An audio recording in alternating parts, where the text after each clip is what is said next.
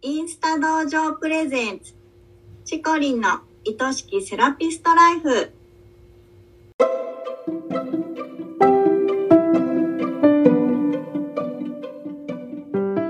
セラピストの皆様こんにちは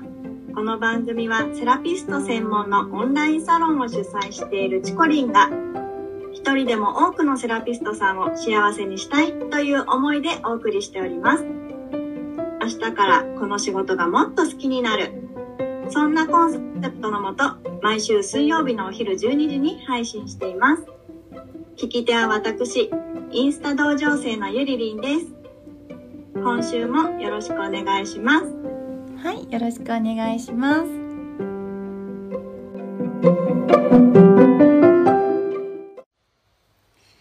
えー、ゆりりん、今日はね、落ち込みやすい人に向けてのポッドキャストなんですけど、うんゆりりん自身は落ち込みやすいとかある？えっとね落ち込みやすいといえ昔に比べたうらん。落ち込みにくくはなった、お、うん、でもねやっぱり今でもアップダウンはあるなっていうのをね、うん感じるかなうんうんううん。ん調子いい時とちょっとなんかへこんでるような時と、そうそうそうそううん、うんそうだよね。みんなあるよね。あるよねうん。ただなんかその落ち込んでる時間がちょっとずつ短くなってきたかなっていう感じはするどうしてるの落ち込んだ時はうんなんかね前はなんで私こんなまた落ち込んでとかねあー思っちゃってたんだよまたこういう風になってるとか、うんなんでふこう上がっていけないのみたいに、うん結構自分をねこううんピンってこう叩いてたのピ無ン知ピでンって そうそうだけど最近は、そうやって落ち込んでる自分もまず一旦受け入れて、うんうんあ落ち込んでるんだねゆりさん、うんなんで落ち込んでるんだいっていうね、こうんう自分に問いかけるように気をつけてる素晴らしいセルフコーチングですねそうそうでもやっぱりそれでもなんで落ち込んでるんだろうっていうのうんがやっぱ分からない時とかがあるから、うんもうそういう時は一旦ちょっとこう悩むたり考うんえることもストップして、うんこう気晴らしをしてうみたんり、いいですねうんうんうんでもそれでもどうしてもああもう無理だわずーんってなったらもう寝るとかね、うんうんうん、うんなんかそんな感じをするようにしたら前よりはあのねだいぶ落ち着いてきたかなって感じはします、やっぱり自分を責め始めると長引いちゃうよね長引くようねんすごいよね自分で自分を痛めつけるっていううか、んうもんうそうなんですよまあ今日はねあの私のとっておきの落ち込みからのた立ち上がり方みたいな話をしたいなと思ってますのでよはろいしくお願いいたします。はいぜひ聞かせていただきたいと思いますはい、はい。はい。では先ほどもお話ししましたが、今週のテーマは、落ち込みやすく気分のムラがある自分をやめたい。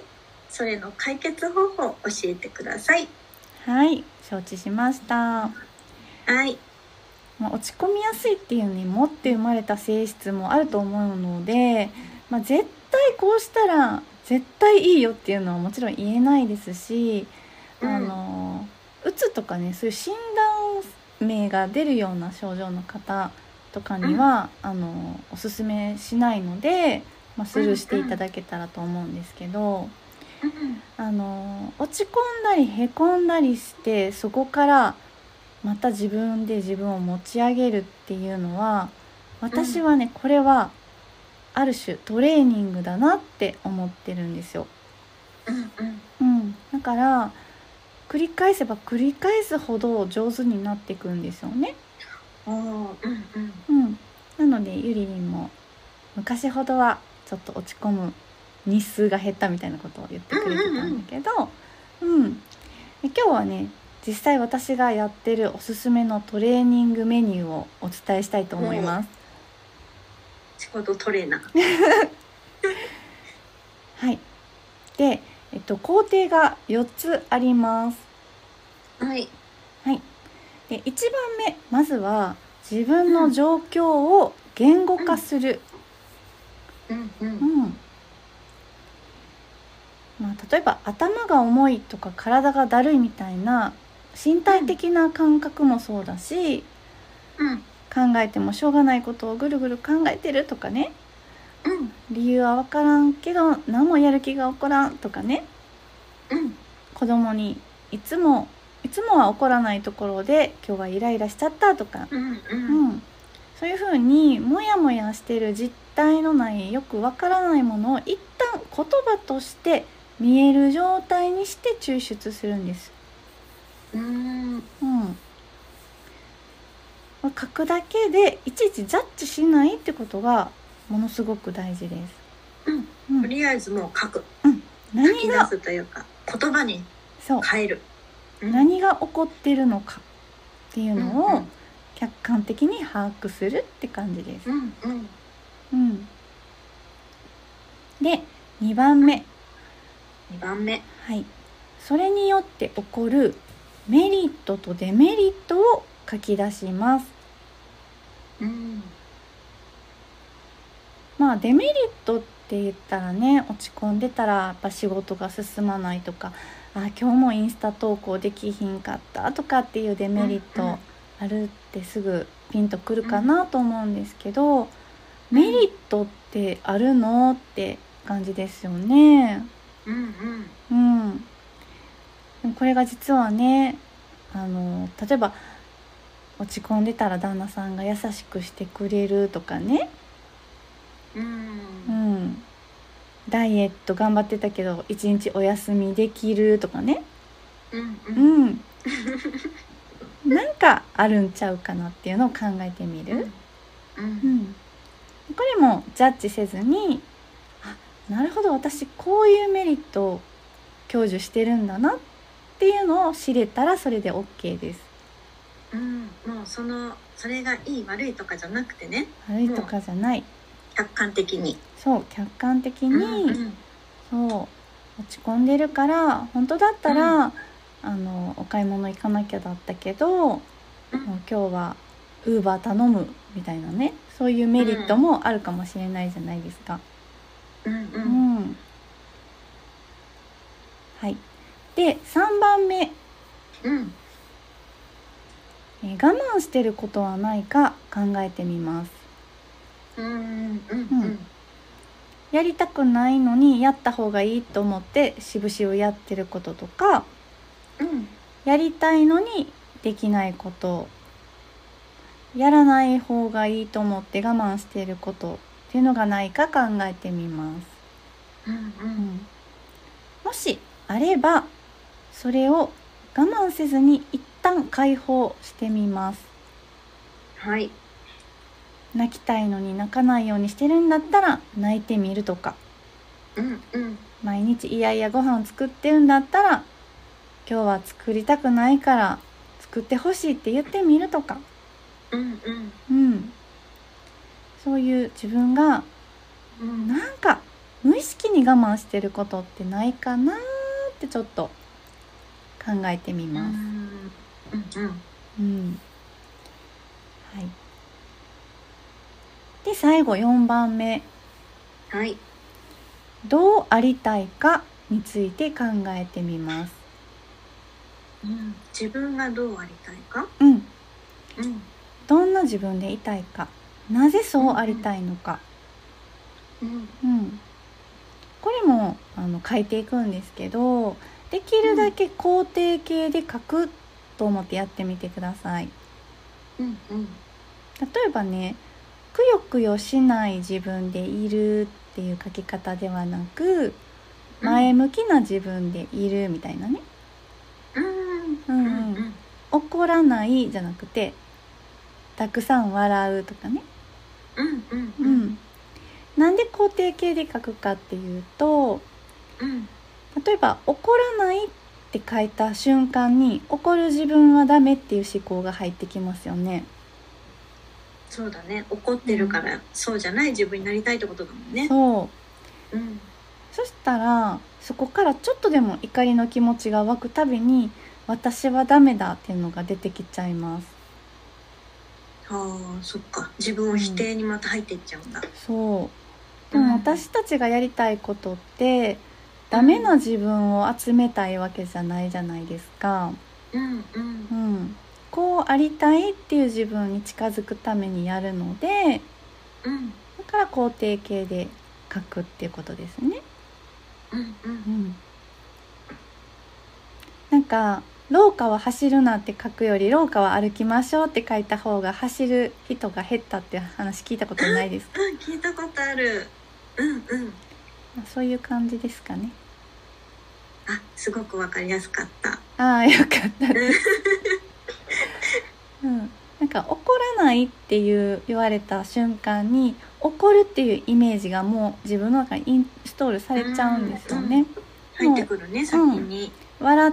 笑うって言った瞬間に笑うう状んうん況っていうのが入ってくるので、怒らないっていうより笑うって書いた方がいいかなって思ってます。はいはい、でこのね1から4までそのワークをしていく中で、ちょっとずつ気持ちって落ち着いたり切り替わったりしていくんですね。うで、うんんうん本当まあそんなことでって思うかもしれないんですけど実際ちょっとやってみてほしいなって思います。うんううんん、でやっぱこうありたいっていう自分にいつでも向かってるっていう状態がう、んまあ、心身ともに健康に向かっていく状態なんですよ。うんうんなのでこうありたいっていう自分にいつでもいられるでそこに少しでも向か迎える自分になれたら、うんその時は思いっきり自分を褒めてあげてほしいなと思います。うんなんかこう些細なことでもねう、ん、できたらあちゃんとできてるなって認めてあげたりね、うん、うん、そうなんですよねで意外とできたっていうのが気づかない場合もあるのでこういう風に紙に書いたりノートに書いたりしていくとすごく自分を客観的に見れるので、うんあここはできてるなとかここは自分を褒めてあげたいなとか、はいそういう風に思えると思います。はい、うん意外とあれですよね自分のことを褒めてあげるってう、んできるようでできてないっていうことが多かったりしますよね多分ねもうほとんどの人がやってないと思いますねうんうんうん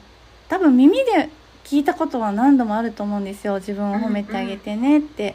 ううんん、でもやったからやってますっていう人はそんなにいない気がしますうんうんうん褒めよ褒めよう褒めようなんか私寝る時うに、うん夜寝てこうお布団に入って「はい寝ます」って時に、うんこう一個一日一個でいいから自分の今日良かったところを褒めるとかねうんしてあげるといいって言ってねうんいや継続できてないなそうなんだよねやっぱやった方がいいっていうのは多分みんな知ってると思うんだけど、うんうんそうなのよやらなくなっちゃうからうんそうまあや思い出したらやればいいかなまたうんねうんそうだねでもうんまた今夜からやってみようかなねそれがお子お子さんにも伝わっていくといいよねあそうねううんんうんなんか子供結構寝る時ぐずったりしてなんか嫌なこととか言ったりするんだよもう今日なんかつまらなかったんだよ ねあるあ言っるたりねそうそうあるからそういう時寝る前はねいいことをね思って寝るとね明日の朝いいこいい気持ちで起きれるんだよとかってうんね寝る時いい気分で寝るとそれがずっと残って次の朝までうん、う残っん、てね、それがまた朝として迎えられるっていうもんね本当にそう思いますね、はい自分自身にもそれしたいですね。うんそうなのなのでちょっと理由もねわかんない状態で落ち込んだりへこんだりすることもあると思いますけどまずは、あのその自分をちょっと俯瞰的に見てもらってうんどういう状況が今起こってるっていうのをねうんうん確認しながらどうありたいに向かっていけるようにトレーニング一緒に励んでいきましょう。はいまずは状況の言語化ですねはいはい今日もありがとうありがとうございまし。ございました